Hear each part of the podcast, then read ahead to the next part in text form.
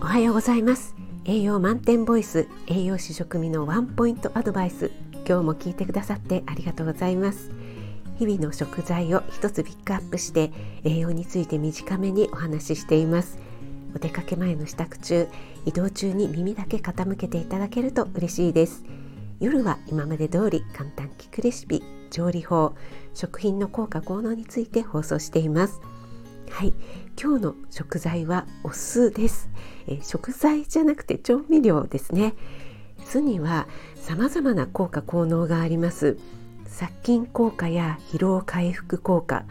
肉を柔らかくする効果などなど他にもねいろいろあるんですが今日ご紹介するのはカルシウムの吸収率を高めるという効果です。ある実験をご紹介しますね。え酢の中に生卵を入れて3日ほど置くと卵の殻がね、えー、全て溶けてなくなってしまうっていうね結果が出たんですね。酢の中のカルシウム濃度を測ってみると卵を入れた直後のなんと5倍以上の濃度だったということなんです。でこれを調理にね応用すると骨付きの鶏肉を煮る時に水だけで煮るのではなくて酢を入れて煮ると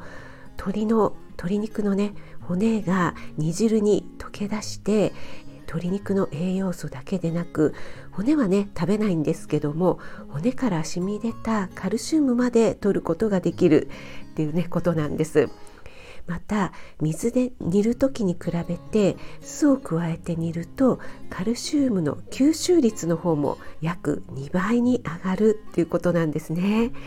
これはねすごいですよね。